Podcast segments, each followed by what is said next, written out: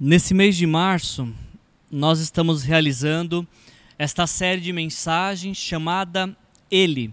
Uma série que nós oramos e esperamos que nos ajude a compreender a pessoa e obra do Espírito Santo.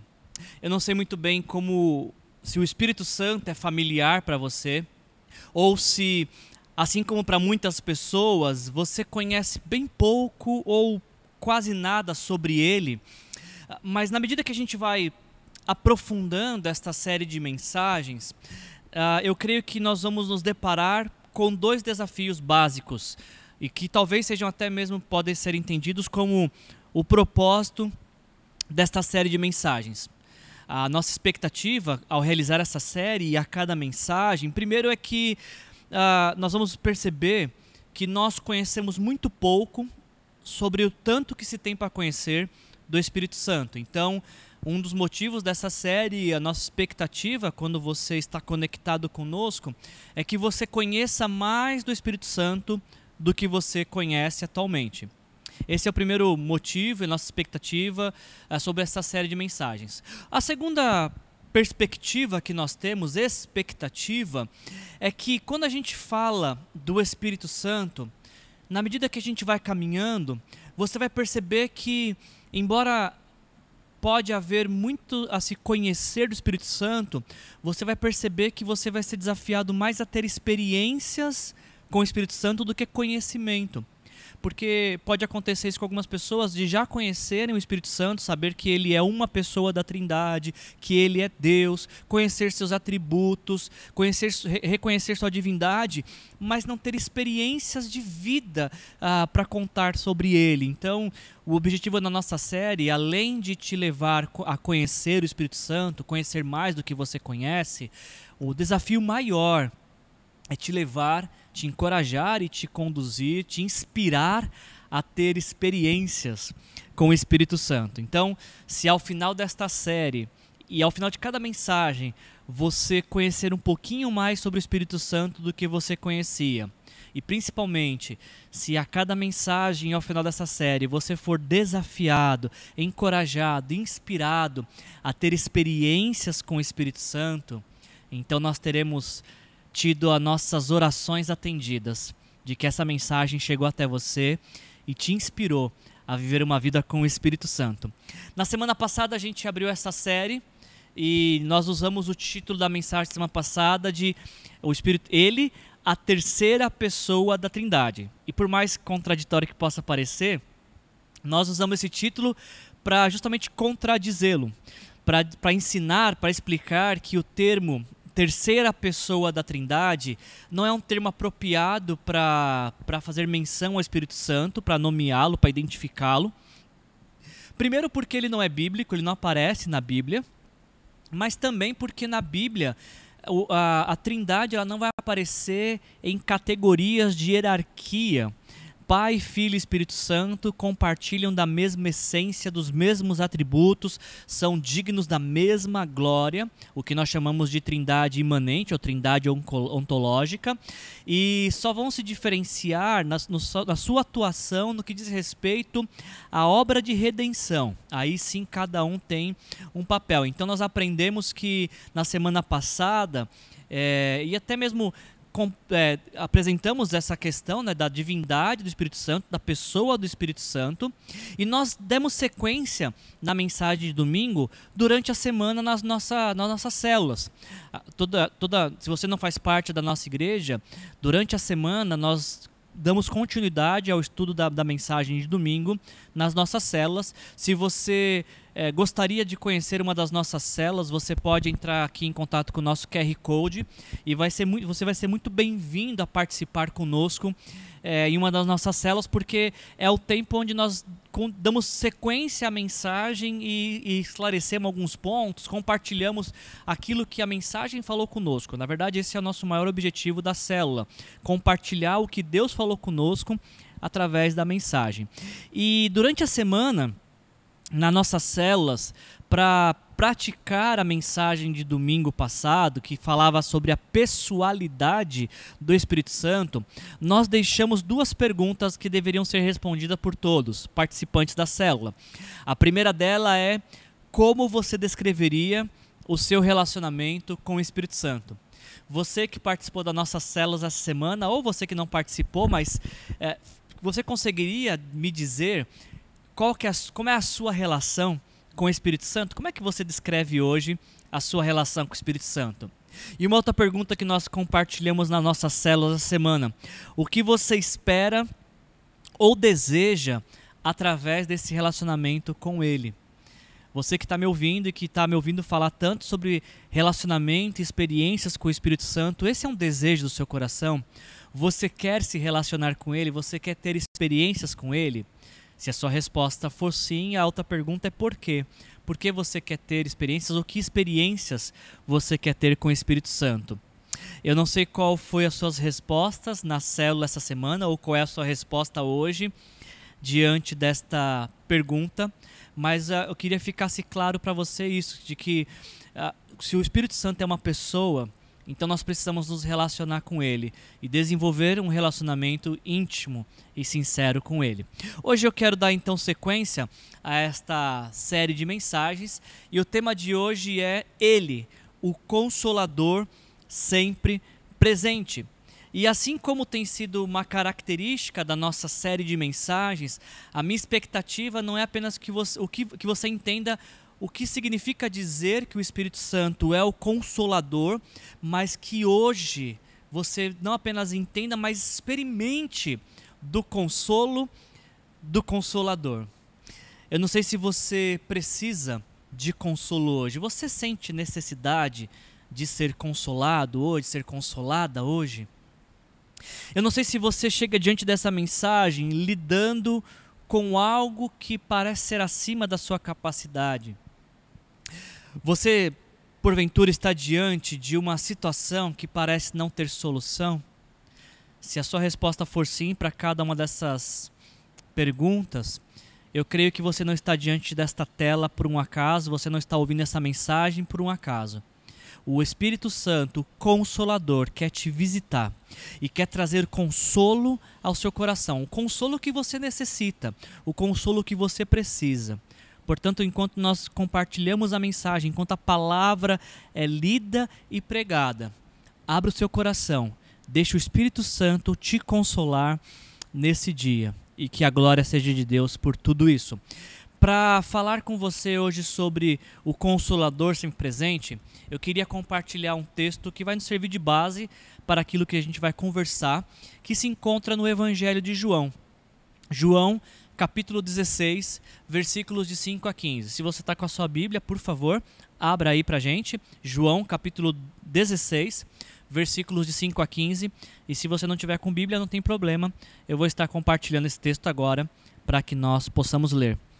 Assim diz o Senhor conosco nesta manhã, em nome de Jesus. Agora que vou para aquele que me enviou, aqui quem está falando é Jesus. Agora que vou para aquele que me enviou, nenhum de vocês me pergunta: para onde vais? Porque falei essas coisas, o coração de vocês encheu-se de tristeza. Mas eu lhes afirmo que é para o bem de vocês que eu vou. Se eu não for, o conselheiro, em algumas versões está consolador, não virá para vocês. Mas se eu for, eu enviarei. Quando ele vier, convencerá o mundo do pecado, da justiça e do juízo. Do pecado, porque os homens não creem em mim. Da justiça, porque vou para o Pai, e vocês não me verão mais. E do juízo, porque o príncipe deste mundo já está condenado.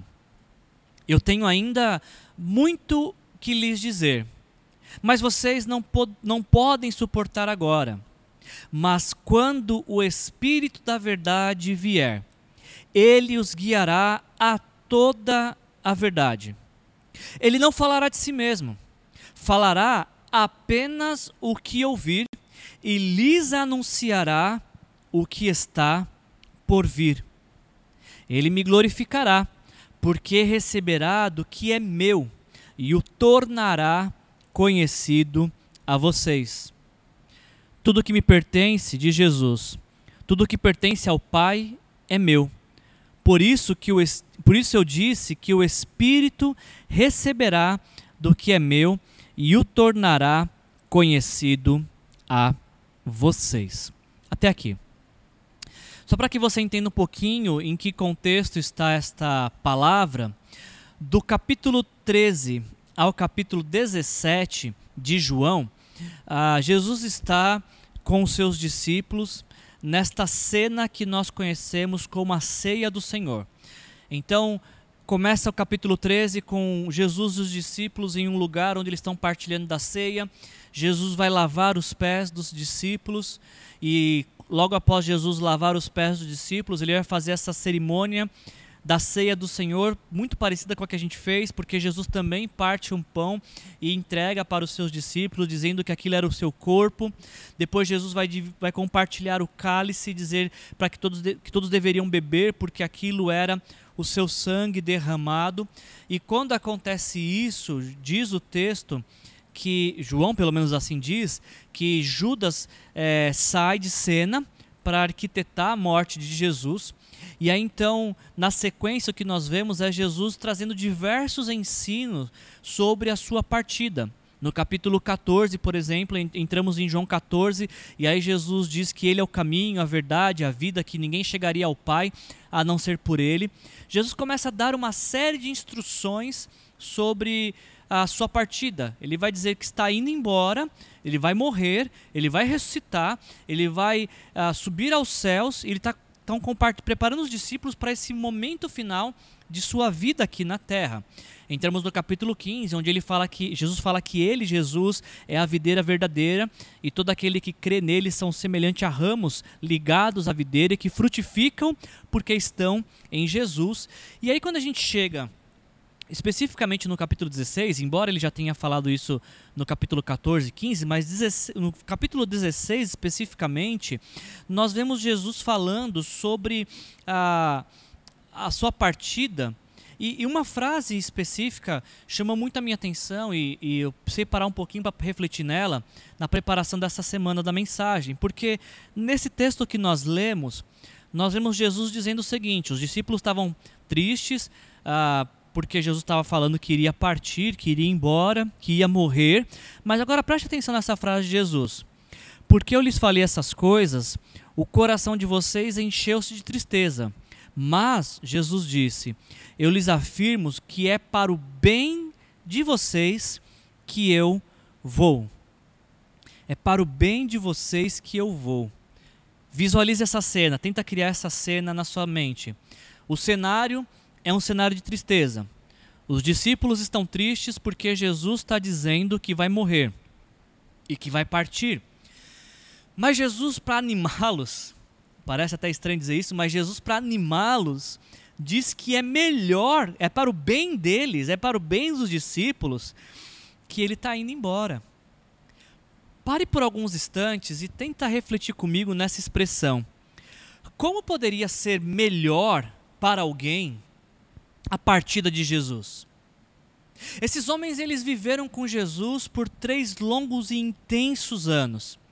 Eles viveram intensamente com Jesus é, coisas que dificilmente, são, é, dificilmente é, se, se descreve. Esses homens caminharam com Jesus e viram tantas curas, tantas libertações, tanta palavra de vida e transformação. Eles viram Jesus intervindo em, em, situações que pareciam sem solução. Esses homens viveram intensamente com Jesus, ao ponto que João, quando vai encerrar o evangelho dele, ele diz que Jesus realizou muitas coisas. E que se cada uma das coisas que Jesus realizou fosse escrita, Jesus, uh, João fala que talvez num pensamento dele, não haveria espaço no mundo inteiro para tanto livro. É óbvio que João está exagerando, mas tenta pensar por que, que João diz isso. Jesus fez tanta coisa, mas tanta coisa, esses discípulos viram tantas coisas que Jesus fez. João fala, a gente viu tanta coisa que seria difícil registrar e ia ter tanto, muito livro no mundo. Agora, para esses homens que viveram tantas coisas com Jesus, Jesus diz: é para o bem de vocês que eu vou. A pergunta que emerge é: por que, que Jesus diz isso? Por que seria melhor que Jesus partisse? E Jesus, o próprio Jesus esclarece isso. Jesus diz: Eu lhes afirmo que é para o bem de vocês que eu vou, porque se eu não for, o conselheiro não virá para vocês, mas se eu for, eu enviarei a vocês. Eu leio esse texto e eu fico imaginando os discípulos ouvindo Jesus dizer que seria melhor ele ir, porque se ele fosse, quando isso acontecesse, ele enviaria o conselheiro, ou fazer uma menção, obviamente, ao Espírito Santo. A palavra aqui que João usa para conselheiro é a palavra paracletos, que pode ser traduzida por conselheiro, por intercessor ou por é, consolador. É interessante que no Novo Testamento apenas João vai usar essa palavra, paráclitos. E, e ele vai usar no, no, Evangelho de João como consolador ou conselheiro, mas no texto que a gente usou passeia hoje, ele, é, nós traduzimos essa palavra por advogado ou por intercessor. Em 1 João capítulo 2, versículo 1, como vimos na ceia, é, o, João, o, apóstolo João diz: Meus filhinhos, eu lhes escrevo essas coisas para que vocês não pequem. Se contudo alguém pecar, temos um advogado ou intercessor que defende a nossa causa diante do Pai. Perceba que quando João descreve o Espírito Santo como Paráclitos, ele está falando dessa atuação do Espírito Santo de trazer consolo, de trazer conforto, de trazer conselho. E que o Espírito Santo tem essa função de intercessor como um advogado que apresenta uma causa diante de um juiz. Agora, tenta imaginar a implicação desta frase de Jesus. É para o bem de vocês que eu for, porque se eu não for, o conselheiro não virá, mas se eu for, eu o enviarei. Sabe o que isso significa? Não sei se você já tinha lido esse texto e pensado nas implicações desse texto. Mas quando Jesus diz, é melhor que eu vá e que o Espírito Santo venha, eu entendo que Jesus está nos ensinando, Jesus está nos encorajando, nos incentivando a entender que tudo o que aqueles discípulos viveram três anos com Jesus, eles viveriam agora pelo resto de suas vidas com o Espírito Santo. Eu quero, eu preciso falar isso pausadamente para você aprender e até mesmo para você assimilar isso. Jesus está dizendo que tudo que os discípulos viveram com ele no passado, nós podemos viver hoje com o Espírito Santo. É o que Jesus disse para aquele grupo de 11 discípulos: Eu vou, mas é melhor que eu vá, porque se eu for, o Espírito Santo vem. Então, Jesus está dizendo: o que vocês viveram comigo em três anos, vocês vão ver agora o resto de suas vidas com o Espírito Santo.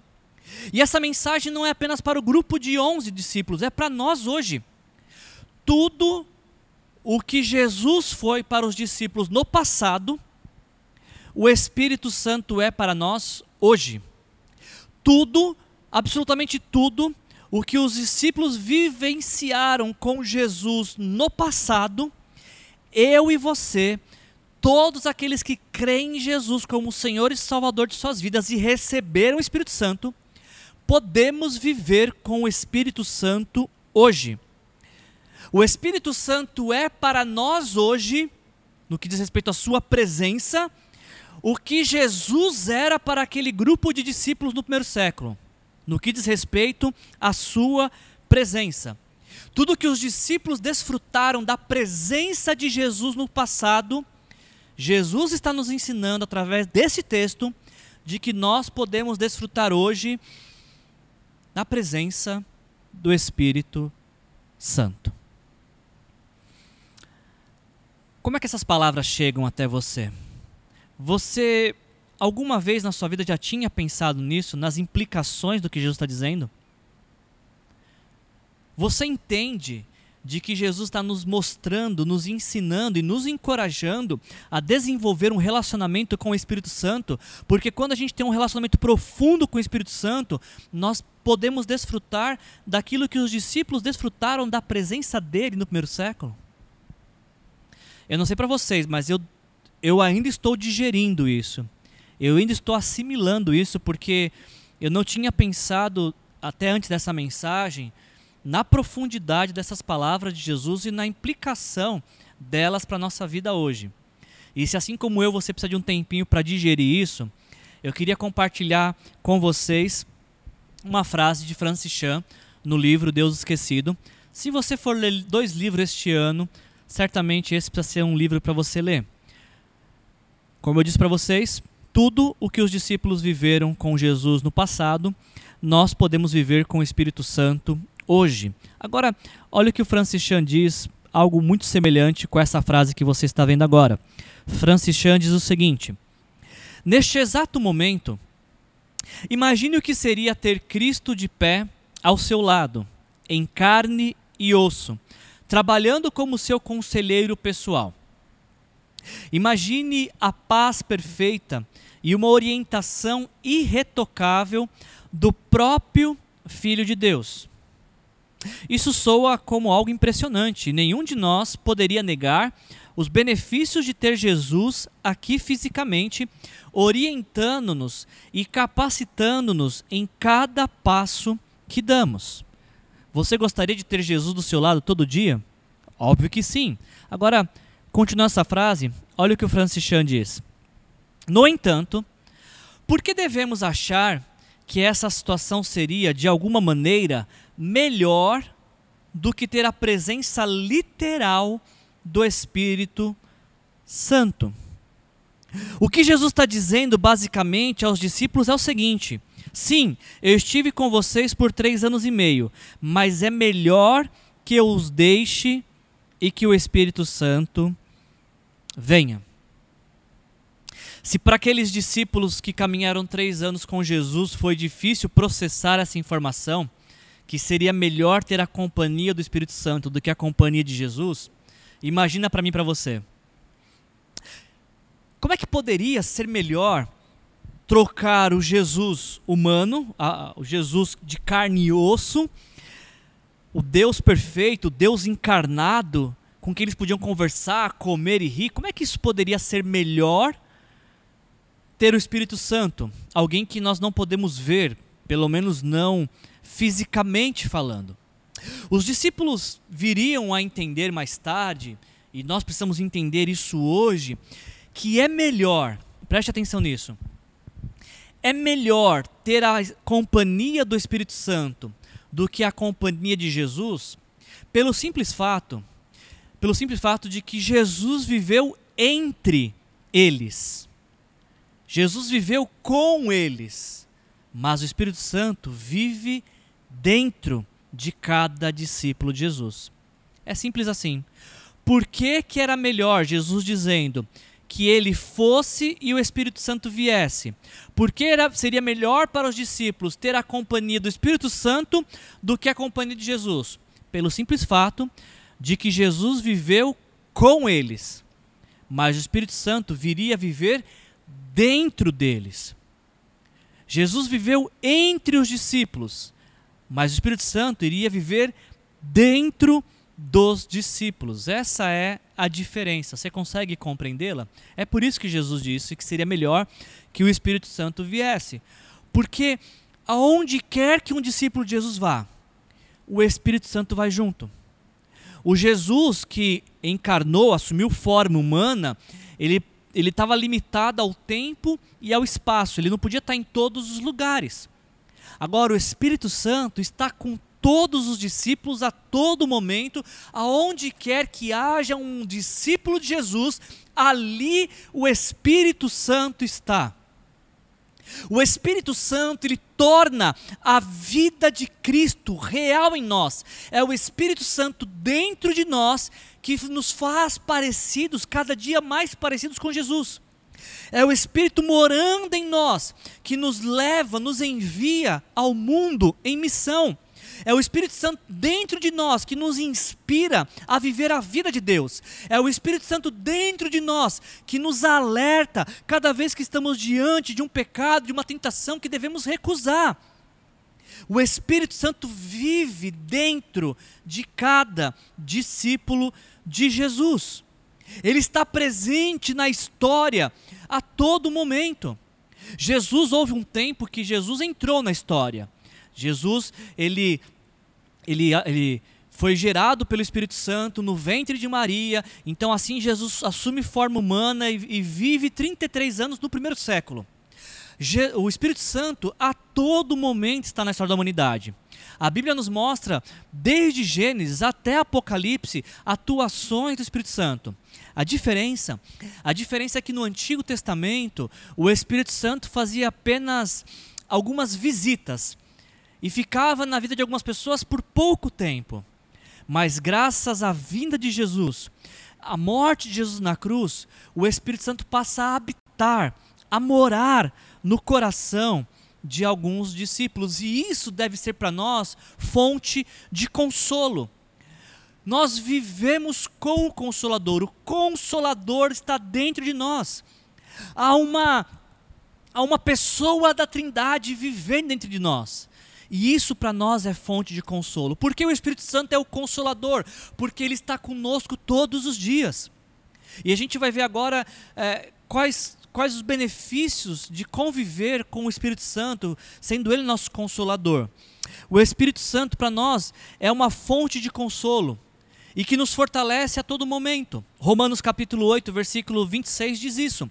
O Espírito nos ajuda em nossa fraqueza, porque nós não sabemos como orar, mas o próprio Espírito intercede por nós com gemidos inexprimíveis, ou em algumas versões vai ser traduzida com palavras que não se podem descrever. Eu queria que você agora pensasse, apenas pensasse em uma fraqueza sua. Pense em alguma de suas debilidades. Pense nisso agora.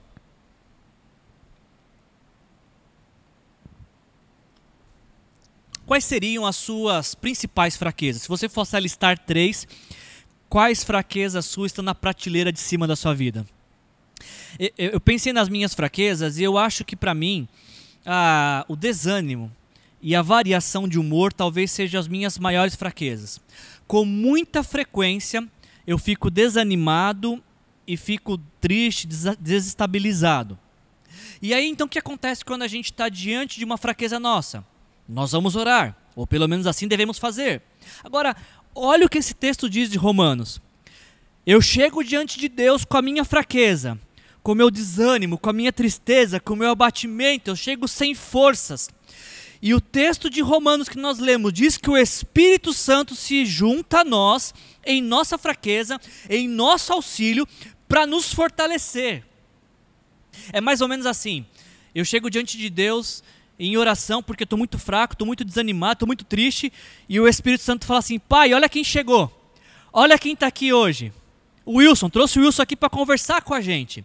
E na medida que a oração vai fluindo o Espírito Santo está junto naquela companhia da oração, a alegria volta, o renovo volta, a força volta, por, não porque eu encontrei solução para problemas, para fraqueza, para tristeza, mas porque o Espírito Santo está junto, caminhando, trabalhando nas minhas fraquezas para me fortalecer, para te fortalecer em suas fraquezas nós começamos a orar e colocar para fora tudo que está nos angustiando aqui dentro, ou às vezes até aquilo que é pior, nós colocamos aquilo que está nos fazendo mal, que nós nem conseguimos definir com palavras, e essas coisas que nós não conseguimos definir com palavras, de estar mal e nem saber por que está mal, o Espírito Santo traduz para o Pai. Pai, não... a gente fala em oração, Pai, eu não sei o que dizer. O Espírito Santo fala, peraí, eu sei. E o Espírito Santo fala por nós ao Pai, ele intercede por nós. Ah, recentemente, eu estava na célula na, nessa semana, na célula do Gabriel e da Maiara, e a gente falando sobre o Espírito Santo, a Maiara compartilhou uma música do Baruch que, diz, que chama Enquanto Oro. E essa canção diz o seguinte: Espírito Santo diz em meu lugar aquelas palavras que eu não sei falar. Enquanto oro, enquanto choro, encontra nas lágrimas o meu olhar aquilo que eu não consigo expressar enquanto oro, enquanto choro. Tenta pensar nesta cena. Toda vez que você dobra os seus joelhos para orar, o Espírito Santo se coloca do seu lado para orar junto com você. E toda vez que em oração você não souber o que dizer, como orar, e às vezes quando você orar errado, porque a gente faz muito isso, e quem diz isso é a Bíblia, nós não sabemos como orar, então não fique envergonhado de não saber o que dizer, porque as suas melhores palavras não vão ser boas o suficiente. Nós não sabemos como orar, mas não tem problema. Porque tem orações que fazemos e o Espírito Santo intercede e fala: por favor, Pai, ouça o que ele está dizendo, atenda ao pedido dele. E talvez outras orações, pode dizer a maioria, das minhas pelo menos, estamos lá orando, clamando: Deus, eu quero, eu preciso. E o Espírito Santo fala: Pai, não era isso não, Pai. Ignora porque ele não precisa disso. Ele acha que precisa, mas ele não precisa, não precisa disso realmente. O que ele realmente precisa é isso, isso, isso. Olha que coisa fantástica e como isso deve ser consolador para nós de saber que nós não oramos sozinhos, que nós nem precisamos saber como orar, porque as nossas orações são traduzidas ao Pai pelo Espírito Santo. Sabe, gente, eu fico pensando de que a nossa vida de oração, ela seria completamente diferente se nós tivéssemos consciência disso. Se nós tivéssemos consciência de que ao orar, o Espírito Santo se junta a nós. Quando a gente fala Pai em nome de Jesus para começar uma oração, o Espírito Santo, opa, estou chegando, e encosta do nosso lado. Eu vi o testemunho de uma pessoa algumas semanas atrás, de que ela estava orando e nessa expectativa, Espírito Santo me ajuda, faz companhia para mim, eu não sei o que dizer, eu não sei como falar, e angustiado assim de alma por não conseguir traduzir em palavras essa oração. O testemunho dessa pessoa é que diz que enquanto ela orava, a cama na sua frente abaixou um pouquinho, como se alguém tivesse sentado. E ele deu testemunho dizendo isso. Eu creio e senti, assim pensei, que enquanto orava, o Espírito Santo foi fazer companhia de forma literal, até o ponto de se assentar na cama. É exatamente isso que acontece quando você está orando. Talvez você não vai ver esse fenômeno de, de uma cortina balançando, de um vento entrando no quarto, de línguas como de fogo caindo, mas tenha consciência você não está sozinho em suas orações. O Espírito Santo está junto com você.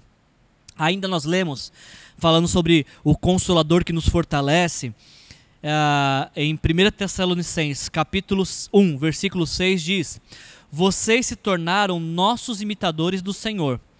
Agora preste atenção nisso. Apesar de muito sofrimento, muito sofrimento, receberam a palavra com o que? a alegria que vem do Espírito Santo. Historiadores dizem que a igreja de Tessalônica era uma igreja que passou por muita perseguição. Os tessalonicenses nasceram e cresceram como igreja debaixo de, de forte é, opressão e perseguição. E se não bastasse esta ameaça externa, dentro da igreja estava nascendo uma heresia de que aqueles que morriam não tinham mais esperança de vida eterna. Então, uh, membros da igreja de Tessalônica que estavam perdendo seus entes queridos estavam tristes porque não encontrariam mais essas pessoas na eternidade. E aí então uh, tem essa pressão externa da perseguição, mas a pressão interna da desilusão, da, da falta de esperança pela vida eterna por conta de uma heresia. E Paulo vai encorajá-los tanto de que uh, Deus está nos percebendo, está vendo, está conosco na perseguição, mas como também há esperança de vida eterna sim. Aqueles que morreram, aí Paulo vai ensinar sobre a ressurreição dos mortos, que aqueles que morreram serão primeiro ressuscitados, depois nós que estivermos vivos, quando houver a ressurreição dos mortos, seremos arrebatados. Mas é interessante, Paulo, nesse contexto de sofrimento, para essa igreja sofredora, Paulo diz que a fonte de alegria, a fonte de onde eles podiam extrair a alegria para a vida não é a mudança da circunstância, não é a mudança do cenário.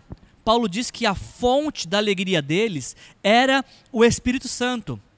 Vocês receberam a palavra com a alegria que vem do Espírito Santo. Se você se sente triste por qualquer motivo, qualquer motivo que seja, o Espírito Santo de Deus pode alegrar teu coração agora mesmo. Talvez, se você procurar motivos para se alegrar nas circunstâncias da vida, poucas vezes você vai encontrar. Agora, no Espírito Santo, ele é fonte inesgotável de alegria. E mesmo que o cenário não mude, você pode obter a alegria que vem do Espírito Santo. E você pode fazer isso agora mesmo. Se você quiser, você pode parar agora mesmo e orar e falar: Espírito Santo de Deus, alegra o meu coração. Mesmo que as circunstâncias não mudem, alegra meu coração com a tua presença. E você vai perceber, na medida que você faz essa oração, e que você vai se arrependendo dos seus pecados, e o Espírito Santo vai ministrando a tua vida, e você vai ficando cheio do Espírito Santo, você vai ver o quanto da sua vida será alegre e mudada. Aliás, essa é uma coisa para pensar, mas a gente vai aprofundar um pouco mais semana que vem, mas sermos cheios do Espírito Santo alegra a nossa vida. E eu penso que quanto menos do Espírito Santo tivermos na nossa vida nos enchendo, mais a tristeza encontra lugar. Então, um bom combate à tristeza é a plenitude, o enchimento do Espírito Santo. Mas a gente vai falar isso na próxima mensagem, não perca, semana que vem, nesse mesmo horário, nesse mesmo canal. Enquanto isso, enquanto a gente não fala da semana que vem, o que eu tenho para falar para vocês hoje é que o Consolador, ele também, além de nos fortalecer, e isso ser para nós fonte de consolo, o Consolador nos define. Ele diz quem nós somos. Romanos capítulo 8, versículos 15 e 16. O apóstolo Paulo diz as seguintes palavras: Vocês não receberam um espírito que os escravize para novamente temer, mas receberam o espírito que os adota como filhos, por meio do qual clamamos Abba, Pai. E preste atenção nisso, o próprio Espírito testemunha ao nosso espírito que somos filhos de Deus. Olha que fonte tremenda de consolo de Deus. Olha o que o Espírito Santo faz em nossas vidas. Ele se encarrega de ministrar ao nosso coração de que nós somos filhos de Deus. A Bíblia vai nos dizer que todo aquele que entregou sua vida para Jesus se tornou filho de Deus. Ou seja, não são todos que são filhos de Deus, ninguém nasce sendo filho de Deus, nós nos tornamos filho de Deus através da fé e esperança de Jesus, unicamente através disso. Agora, perceba que, de acordo com esse texto, esta certeza esta convicção de que Deus nos aceitou e não nós aceitamos Ele, Ele nos aceitou, essa certeza brota em nosso coração por ação do Espírito Santo.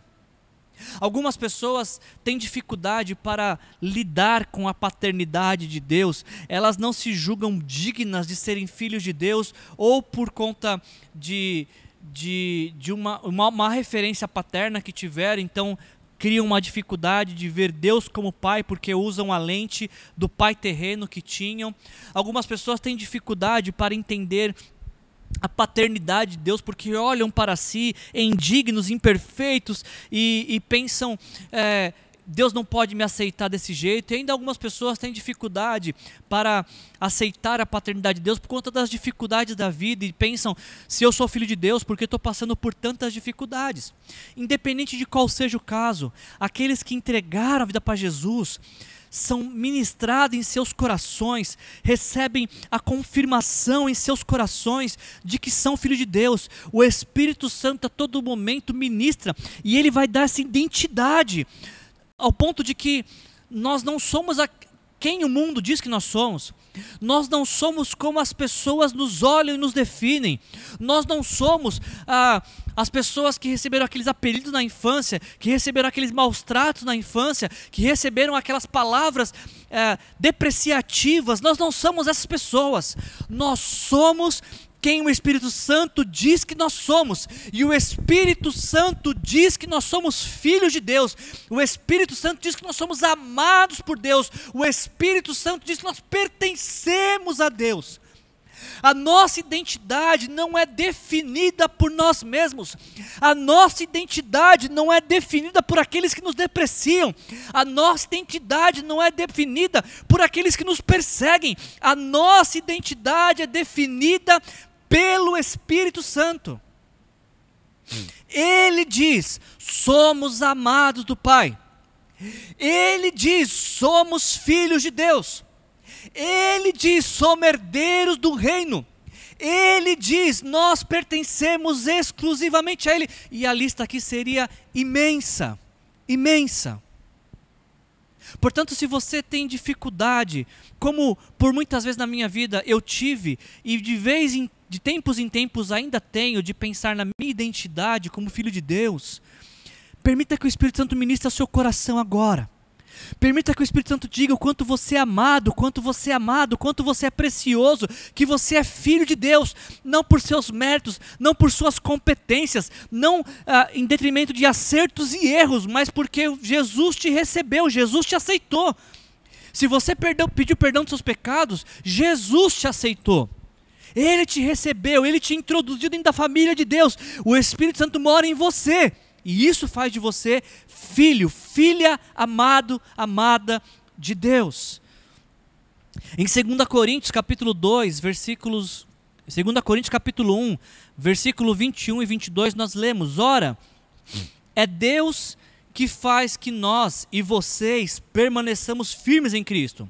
Deus nos ungiu e nos selou como sua propriedade e pôs o seu espírito em nosso coração como garantia do que está por vir. Olha que fonte de consolo isso, de saber que o Espírito Santo habita em mim e habita no seu coração, você que crê em Jesus, e essa é a garantia de que você foi aceito, aceita por Deus. E é a garantia de que quando essa história terminar, como nós a conhecemos, nós viveremos com Deus na eternidade. Que garantia a gente tem disso? O Espírito Santo vive em nós. Essa é a nossa garantia. Esse é o nosso selo de propriedade. Fomos selados com o Espírito Santo como propriedade de Deus. E caminhando para o final da nossa, nossa mensagem, o Espírito Santo é o consolador sempre presente, que nos fortalece, que nos define e que nos conduz. Nesse texto que nós lemos de João 16, eu comecei lendo esse texto e quero terminar com esse texto. Dentre tantas coisas que nós poderíamos dizer sobre como seria o consolo do Consolador, eu queria finalizar com esse texto aqui, porque em João eh, 16, 13 e 14, nós lemos que quando o Espírito da Verdade vier, Jesus estava falando para seus discípulos, ele os guiará a toda a verdade. E ele não falará de si mesmo, falará apenas o que ouvir, e lhes anunciará o que está por vir ele me glorificará, porque receberá do que é meu e o tornará conhecido a vocês. Sabe, gente, eu preciso confessar para vocês que eu sou tomado por uma grande alegria quando uma pessoa me diz que se comprometeu a ler a Bíblia diariamente. Não necessariamente como, gente, como eu faço de ler cronologicamente, livro por livro, mas o simples fato de alguém falar, estou lendo a Bíblia, principalmente alguém que ainda não se rendeu a Jesus, que diz assim, ah, vou começar a ler a Bíblia porque livro começo, isso alegra demais o meu coração. É, antes de eu conhecer Jesus, antes de eu ter entregado a minha vida para Jesus, eu já tinha um hábito de leitura bíblica diária. Inclusive, eu lia mais Bíblia do que muitos amigos meus que já eram, já, já eram cristãos, já eram discípulos de Jesus. E eu sei que a, a leitura bíblica preparou um caminho, preparou meu coração para que eu me entregasse a Jesus. Alegra meu coração quando alguém fala assim: ah, queria começar a estudar a Bíblia. Eu acho isso fantástico, porque, de acordo com esse texto, o Espírito Santo, ele guia a toda a verdade. Alguém certa vez disse que a Bíblia é, é o único livro no mundo que, quando você se propõe a ler, o autor senta do seu lado. A Bíblia é o único livro do mundo, da história da humanidade, que quando você não entende algo que está escrito, o autor se propõe a esclarecer para você. O Espírito Santo ele foi aquele que inspirou a, a composição das Escrituras Sagradas. Então, quando você está lendo um texto bíblico e você quer conhecer mais, quer entender mais, o Espírito Santo te conduz a esta verdade. O Espírito Santo conduz todas as pessoas que estão à procura da verdade, porque ele é o Espírito da verdade e ele conduz a toda a verdade. Agora, o que é fantástico a gente pensar é que o Espírito Santo, ao nos conduzir para a verdade, ele não fala dele mesmo. E talvez esse seja o motivo, como eu expliquei na mensagem passada, porque falamos tão pouco de Jesus, de, do Espírito Santo. Porque quando a gente está falando do Espírito Santo, o Espírito Santo nos convence, nos inspira a falar de Jesus. Esse texto diz que ele, o Espírito Santo, Jesus está falando, o Espírito Santo me glorificará, porque receberá do que é meu e o tornará conhecido a vocês. Ou seja, quando nós glorificamos a Jesus, também isso é ação do Espírito Santo nos inspirando a fazer aquilo que ele faz, que é glorificar a Jesus. Quando nós falamos de Jesus, é o Espírito Santo nos inspirando, porque é isso que ele faz, ele fala de Jesus. Por isso que eu acho que o compartilhar do evangelho está muito relacionado a ser cheio do Espírito Santo. Porque pessoas cheias do Espírito Santo, elas falam de Jesus, elas glorificam a Jesus. E essa talvez seja a explicação porque uh, pelas vezes que nós não compartilhamos o evangelho ou se compartilhamos tão poucas vezes o evangelho, porque não estamos cheios do Espírito Santo. Porque cheios do Espírito Santo somos levados a falar de Jesus, a glorificar a Jesus, a viver a vida de Jesus e caminhar em toda a verdade. Eu queria, dessa forma, então, com esse pensamento, concluir a nossa série de mensagens. E eu queria. A gente falou muito sobre o Espírito Santo, sobre o consolo do Espírito Santo e de que forma nós desfrutamos desse consolo através de fortalecimento, através da identidade que ele nos confere, através também da, da, da maneira como ele nos conduz e nos guia a toda a verdade. Agora, eu queria, dentre tantas fontes de consolo que eu poderia dizer, eu queria finalizar com essa daqui. Em Êxodo capítulo 33, versículos 15 a 16, nós lemos Moisés dizendo as seguintes palavras. Moisés falando para Deus: Se não nos acompanhares pessoalmente, não nos faça sair deste lugar. Se não nos acompanhares, como os outros saberão que o teu povo e eu contamos com teu favor? Preste atenção nessas palavras de Moisés. Pois é a tua presença em nosso meio que nos distingue, teu povo e eu, de todos os povos da terra. Só para você entender o que está acontecendo nesse texto aqui de Êxodo, em Êxodo 32, o povo de Deus abandona Deus. O povo de Deus produz um ídolo e se propõe a, a viver em função desse ídolo, se prostra, se rende a este ídolo. E aí, por conta deste pecado, em Êxodo 33, Deus fala assim: olha, vocês querem viver com esse ídolo, podem viver, eu não vou acompanhar mais vocês. E aí o povo se arrepende do pecado que tinha cometido, mas Deus ainda insiste nesse assunto. Deus fala: olha, vocês podem ir, vocês vão ser muito abençoados, vocês vão entrar numa terra que eu preparei para vocês, mas eu não vou com vocês. E aí Moisés ouve essas palavras de Deus e pensa: todas as bênçãos sem Deus? Não não tem negócio, nada feito, Deus. Se o Senhor não vai, não faz sentido ter ser abençoado, contar com todas as boas coisas que o mundo pode nos oferecer, que, que a terra tem para nos produzir, porque sem a sua presença, que diferença nós teríamos de entre nós e outros povos da terra? Essa frase de Moisés é fantástica porque Moisés reconhece e ele diz: a única diferença que existe entre o povo de Deus e todos os outros povos da terra é que o povo de Deus conta com a presença de Deus. O que significa dizer que sem a presença de Deus, o povo chamado povo de Deus, ele é exatamente igual a qualquer outro povo da terra. E aí então esse conceito de presença de Deus passa a ficar cada vez mais forte quando vai se desenvolvendo o Antigo Testamento. Vocês estão vendo uma imagem, uma representação do que seria o tabernáculo, que é uma tenda de, de culto, um lugar onde ah, o povo de Deus cultuava a Deus no Antigo Testamento. E esta tenda, esse tabernáculo, mais para frente se transforma no templo que eles tinham para cultuar a Deus. E algo que era sempre marcante era a presença de Deus. A presença de Deus era algo notável, era algo visível, era algo que de fato fazia diferença na vida daquele povo. Agora, eu queria que você ficasse com esta imagem na cabeça e com esta frase de Moisés: É a tua presença que faz diferença entre nós e todos os povos da terra. Gravou essa frase? É a tua presença em nosso meio que nos distingue. Com essa frase memorizada, eu quero dar um salto para o Novo Testamento. E eu quero ler com vocês 1 Coríntios capítulo 3, versículos 16 e 17 e o capítulo 6, versículo 19.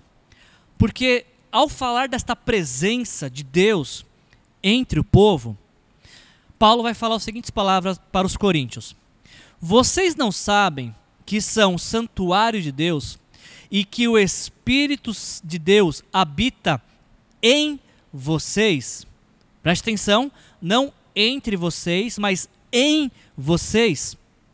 Paulo ainda continua dizendo: Acaso vocês não sabem que o corpo de vocês é santuário de Deus, é santuário do Espírito Santo que habita em vocês, que lhes foi dado por Deus e que vocês não são de si mesmos. Comparando esses dois versículos, alguma vez você já tinha parado para pensar, para refletir, que a mesma presença gloriosa que habitou no meio do povo de Deus no Antigo Testamento, a mesma presença gloriosa habita hoje no coração daquele que crê em Jesus? No começo da mensagem eu disse que o Espírito Santo é para nós o que Jesus foi para os discípulos no primeiro século. E eu queria dizer a mesma coisa agora de que o Espírito Santo é para nós hoje o que Deus era para o povo no Antigo Testamento no que diz respeito à sua presença. A presença que, de Deus que era visível entre o povo, hoje ela está dentro de nós, do coração daquele que crê em Jesus.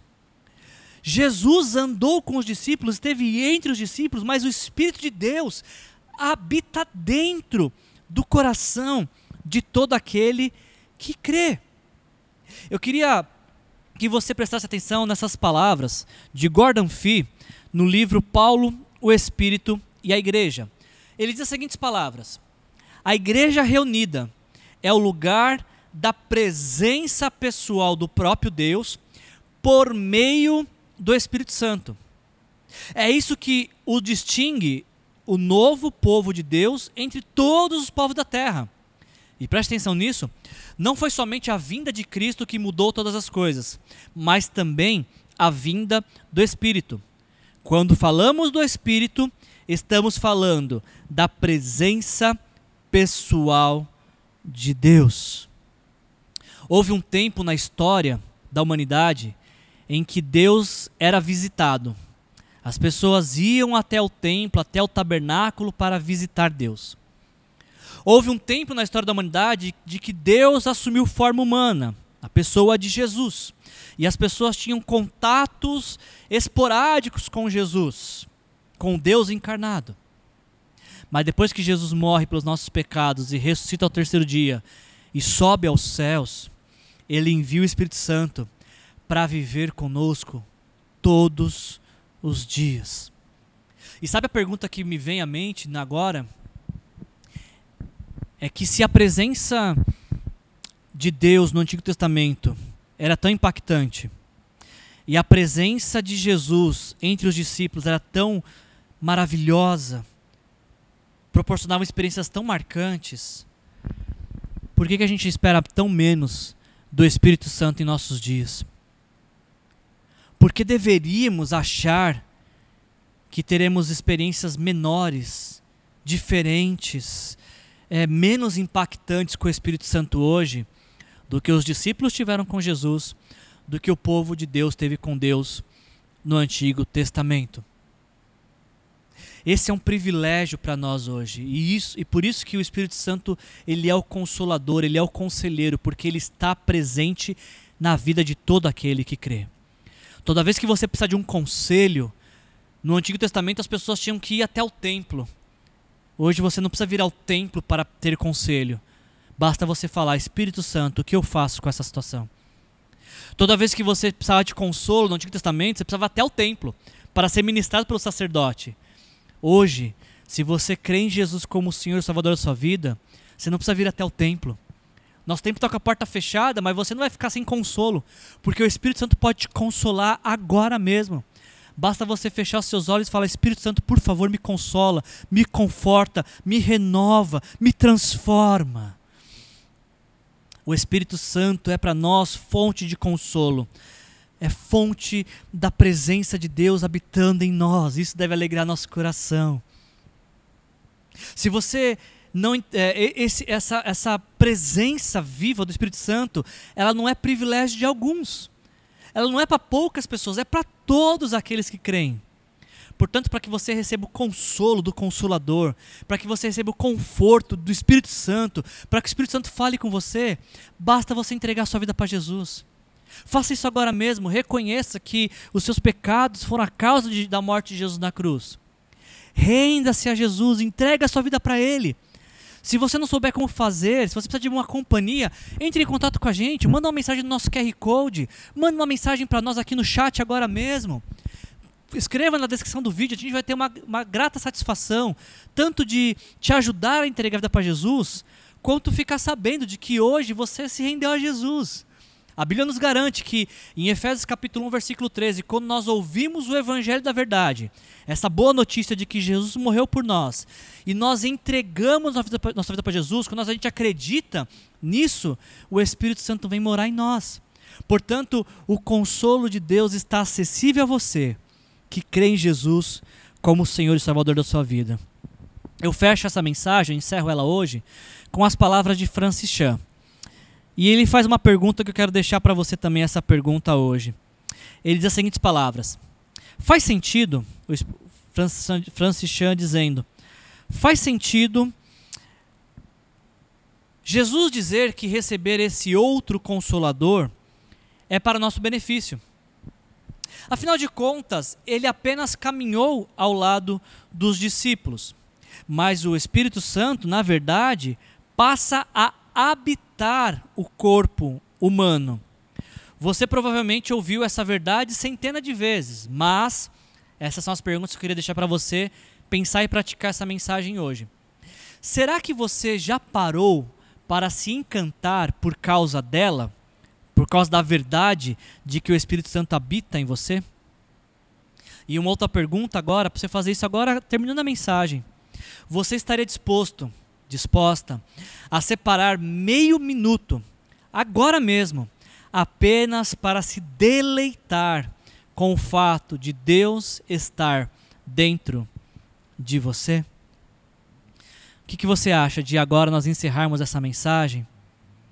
E você, onde você está, com suas palavras, se deleitar pelo simples fato de que Deus decidiu morar em você, habitar em seu coração, viver na sua vida para que você viva a vida dele pelo poder dele. Vamos orar? Senhor, em nome de Jesus, muito obrigado, Pai, por ter enviado o Espírito Santo para habitar em nosso coração. Obrigado, Senhor Jesus, porque graças à tua morte, à tua ressurreição e graças ao perdão dos pecados, hoje nós podemos receber o Espírito Santo. Quando a gente veio a crer na mensagem da salvação, o Espírito Santo vem habitar em nosso coração. Espírito de Deus nos ajuda a, a ter essas experiências que são descritas nas Escrituras. Uma vez que o Senhor foi nos dado e vive conosco todos os dias. Ajuda-nos, Espírito Santo, a desfrutar da tua presença como os discípulos desfrutavam da presença de Jesus. Ajuda-nos a ser impactados pela sua presença como o povo no Antigo Testamento era impactado pela presença de Deus no tabernáculo e no templo. Espírito Santo, nos ajuda a viver a vida debaixo do teu poder, debaixo da tua presença, sendo influenciados por ti. E que isso seja para nós fonte de consolo, de alegria, de conforto, de renovação, de transformação. E na medida, Espírito Santo, que vamos caminhando contigo e ouvindo tua voz, sendo guiado na verdade pelo Senhor, que isso nos faça cada vez mais parecidos com Jesus. E que nosso caminho seja plainado pelo Senhor Espírito Santo sejamos conduzidos daqui até a eternidade pelo Senhor. Caminha conosco, nos ajuda a perceber Sua presença, enche-nos com Teu Espírito Santo e, fazendo-nos cheios de Ti, nos leva a anunciar a mensagem da salvação para aqueles que não conhecem. E que essa semana já possamos ter experiências contigo e que possamos transbordar da Tua presença na vida daqueles que o Senhor deseja que sejam alcançados pelo poder do Evangelho. Venha fazer essa obra em nós. É o que clamamos a Ti, em nome de Jesus. Amém. Que a graça do Senhor Jesus Cristo, o amor do nosso Deus o Pai e a consolação do Espírito Santo, com o Espírito Santo, se faça presente em nossas vidas e nos faça viver em missão, hoje e sempre, em nome de Jesus. Amém. Que Jesus abençoe a sua vida.